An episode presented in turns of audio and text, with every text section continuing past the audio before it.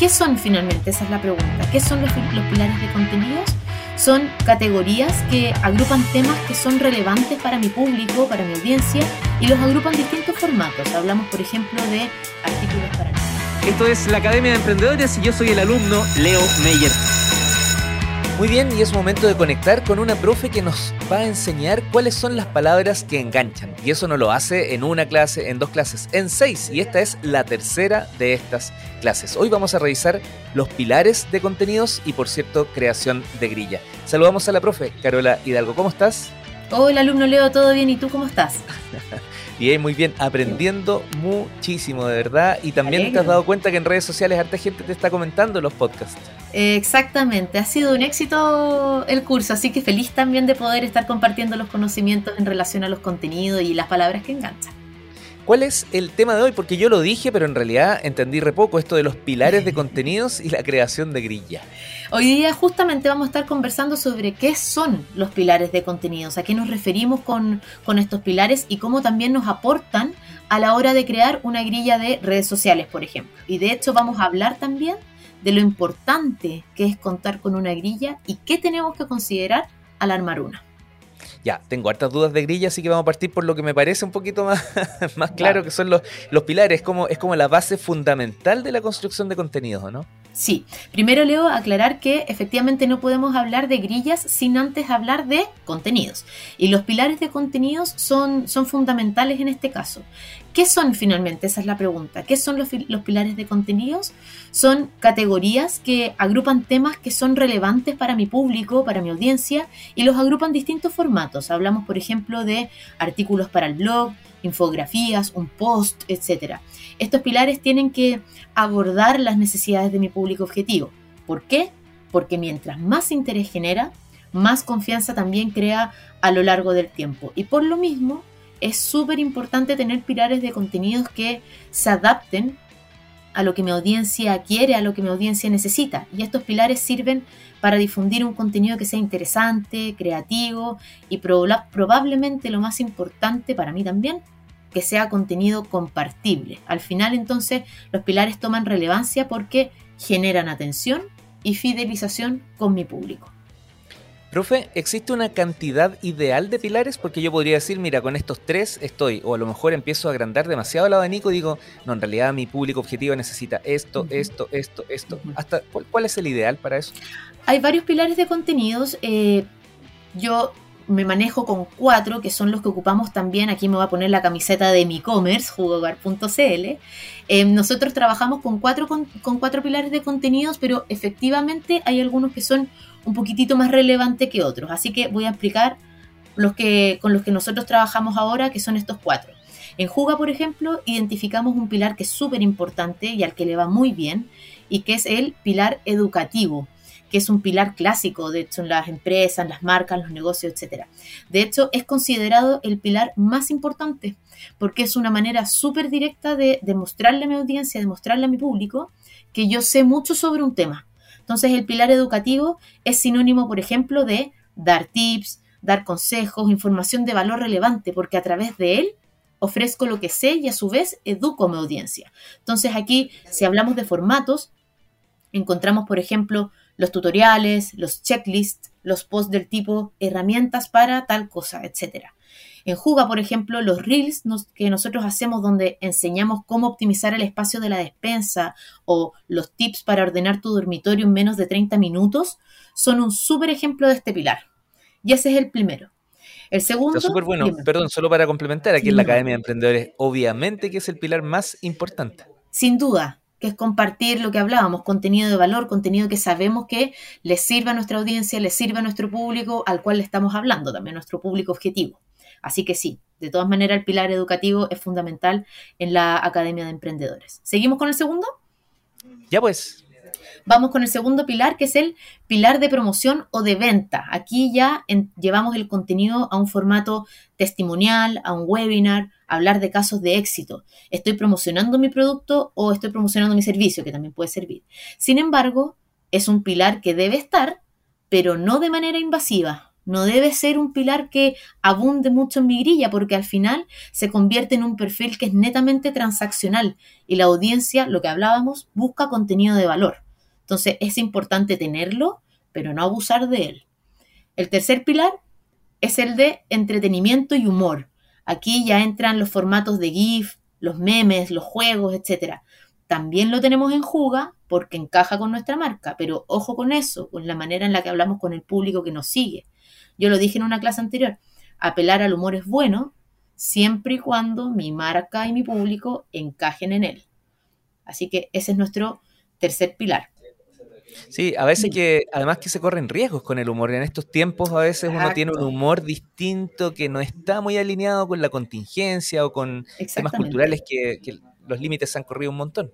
Exactamente, es un pilar que es como súper fino y lo que dices tú, tener mucho cuidado porque no pasar a llevar a nadie, eh, hablar correctamente sobre un tema, no hacer algo eh, algo chistoso, algo que en verdad es serio, no transformarlo en humor. Así que sí, efectivamente sirve y todo, pero hay que tener muchas lupas, muchos ojos encima de este pilar. Y por último está el pilar de la interacción.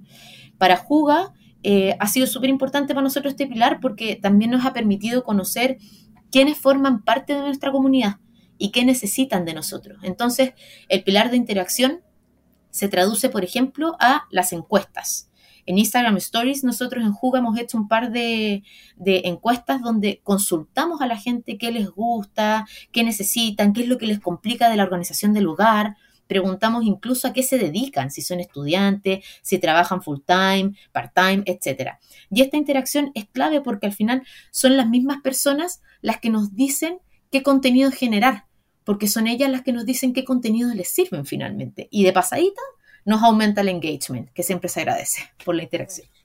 Está súper interesante cuando te escucho estos cuatro pilares que no tenía esa información al inicio. Claro, yo dije infinitos pilares. No, pues estos cuatro casi contienen todas las posibilidades que yo podría desarrollar. Exacto, son una especie de paraguas. Y bajo este paraguas se alinean diferentes subtemas, por así decirlo. Y de hecho, hay algunos formatos que se pueden cruzar. Porque la encuesta, por ejemplo, dijimos que era que está bajo el pilar de la interacción, pero también puede estar bajo el pilar del entretenimiento. Entonces hay ciertos contenidos que pueden cruzarse, que no necesariamente no está escrito en piedra tampoco, no necesariamente tienen que estar bajo uno, sino que también pueden interactuar entre ellos. Dime. ¿Y, Pilar Albornoz? No, esa, fue la parte del humor fome, ¿eh? No, me resultó mucho. ya, retomemos mejor con los, retomemos la clase. ya. Luego de esto, eh, eh, digamos, para poder desarrollarlo, impulsarlo, tengo que llevarlo a una grilla, ¿o no? Sí, Exactamente. Eh, la grilla primero es importante tener claro cuáles son los objetivos que quiero lograr a través de esta grilla, eh, qué quiero lograr comunicar y todo lo que eso también conlleva, el formato, el formato que voy a ocupar, digamos, en el que voy a comunicar, cuáles son los pilares de contenidos que van a sostener mi propuesta, cuál es el público al que le estoy hablando, etcétera. Teniendo eso claro, la creación de una grilla de contenidos nos permite estructurar ideas y tener constancia de lo que decimos como marca. También nos va a permitir identificar qué tipo de contenidos son un éxito y cuáles no finalmente. Entonces así también voy viendo mes a mes de qué hablar, qué me sirvió, digamos, y qué también tengo que dejar pasar porque no tuvo repercusión o no tuvo éxito. En términos más logísticos, si es que hablamos de los beneficios de la grilla, en términos logísticos, por así decirlo, la grilla nos, nos permite lograr una constancia o, cierta frecuencia de publicación. A través de mi grilla yo veo, a ver, publico tres veces a la semana, eh, voy a publicar fin de semana por medio, voy a publicar todos los días, etc. Y si a esta grilla le agregamos el horario en que salen estas publicaciones, también podemos ir evaluando a qué horas tiene mayor o menor éxito nuestros contenidos y el tipo de contenido también. Al Reels normalmente le va a ir mejor que a un post simple, al carrusel le va a ir mejor que el simple, la story tuvo tal interacción, etcétera. Si es que hablamos netamente de Instagram.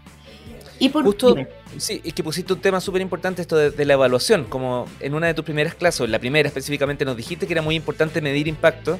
Eh, aquí mismo en esta misma grilla vamos eh, poniendo esa información, ¿cierto? Si resultó, no resultó.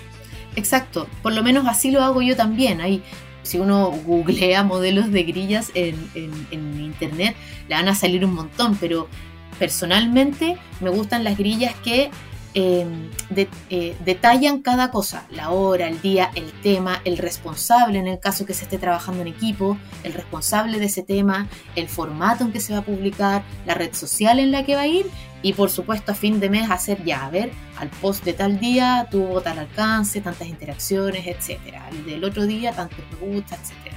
Eso obviamente después de, no sé, tres o seis meses en lo que evaluamos el impacto en nuestras redes sociales, nos permite ver el avance, a qué le va bien, a qué le va mal, etc.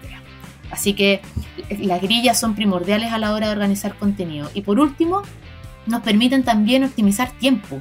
Con Juga, por ejemplo, la última semana de cada mes trabajamos la grilla del mes que viene.